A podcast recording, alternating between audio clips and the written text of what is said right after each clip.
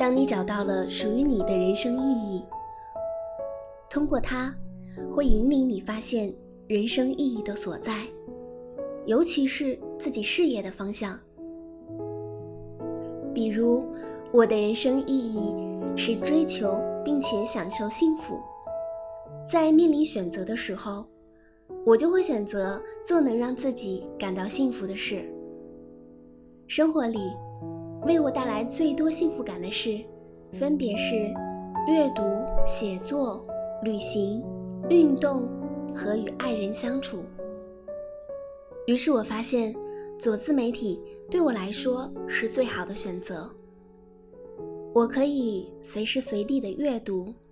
把对生活的感悟写下来，可以拥有说走就走的旅行，不必非要赶在节假日，可以尝试更多的运动方式，让自己充满能量，有更多的时间和家人在一起，感受生活带来的喜悦。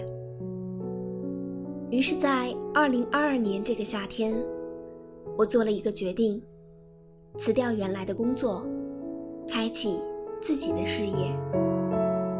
身边的很多人都觉得惊讶，甚至不可思议，在大环境如此不稳定的状态下，做这样的选择。我正是通过疫情，重新认识到未知的力量。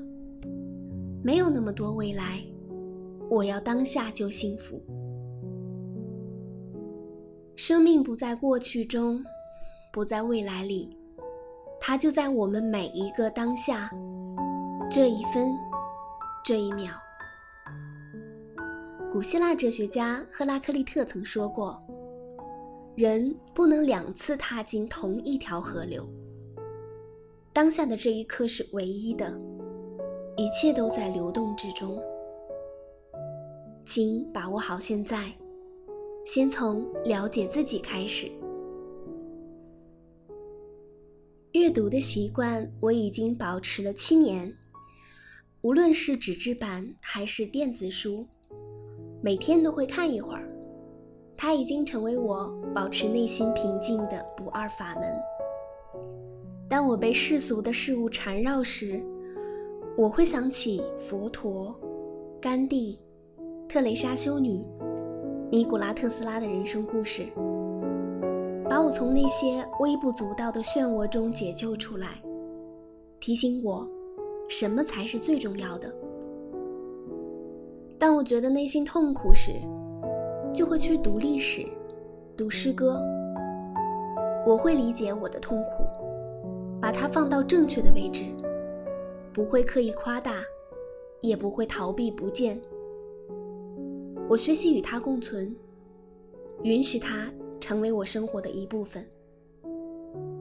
当我觉得缺乏某项技能时，就去找那个领域最厉害的大师，通过阅读他们的作品，来帮助我完成从零到一的突破。通过阅读，我经常会有很多感受想要记录下来，积累了一些文章。我就把它们发在公众号上。有一次，我收到了一个读者的留言，他说，有天晚上发生的事情让他很绝望，甚至想要轻生。是我的文章治愈了他，给了他希望，才免去了这场悲剧。从此以后，我也对写作这件事情充满了敬畏之心。我从未想到过这样的分享会有如此大的力量，更坚定了我的信念。无论遇到什么困难，都要保持乐观精神。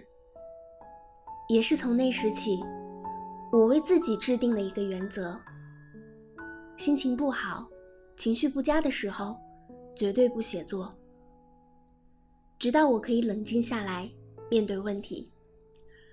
因为我不知道它会飘向哪里，被哪些人看见，对别人的生活造成什么影响。我一直喜欢到处看看，来往于各个城市，试图理解不同的文化，体验人们各自的生活方式。相比城市景观，我更喜欢大自然，特别是山川湖海。每次看到巍峨的群山高耸入云，辽阔的大海一望无际，寂静的湖面银光灿灿，静听穿梭在林间的风，滴落在凡间的雨，飘洒在北方的雪，我都能感受到它们所散发的巨大能量，是包容、接纳、无私。小我身上所附带的傲慢，被一扫而空。大自然以导师的身份存在于我的世界中，欣赏美景的同时，也吸收着他们的智慧。旅行是我发现真实自己的方式。有好几次关于自身的重要问题，我都是在旅途中找到答案的。对陌生的探索，对自然的崇敬，让我一次又一次背上行囊，去往远方。自从爱上瑜伽之后，我开始尝试新的运动。今年我又学会了游泳，这是莫的功劳，他比我的游泳教练还会教学。我们就一起游过几次之后，我就学会了。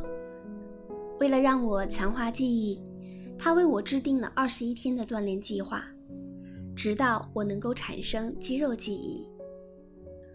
等疫情结束后，我们会一起学习冲浪，好期待有一天可以真正的乘风破浪。每晚睡前，我会做一些简单的瑜伽伸展，让自己有一个好的睡眠。运动。可以帮助人开启能量。如果你能够坚持锻炼，生活状态会越来越好。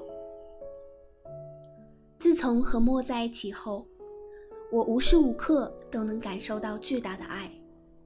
我们一起写文章、讨论问题、做词语游戏、去各地旅行、享受美食、陪宠物玩耍、听音乐、看电影、做运动。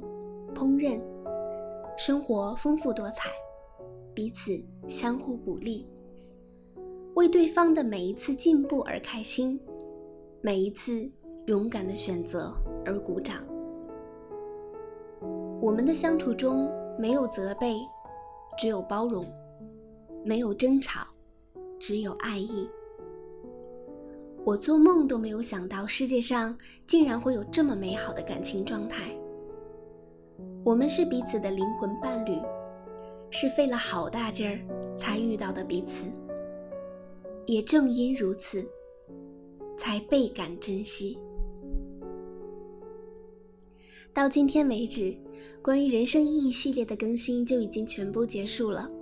希望我的一些分享可以对大家有帮助，也希望在收听节目的小伙伴们都能够找到属于自己的人生意义。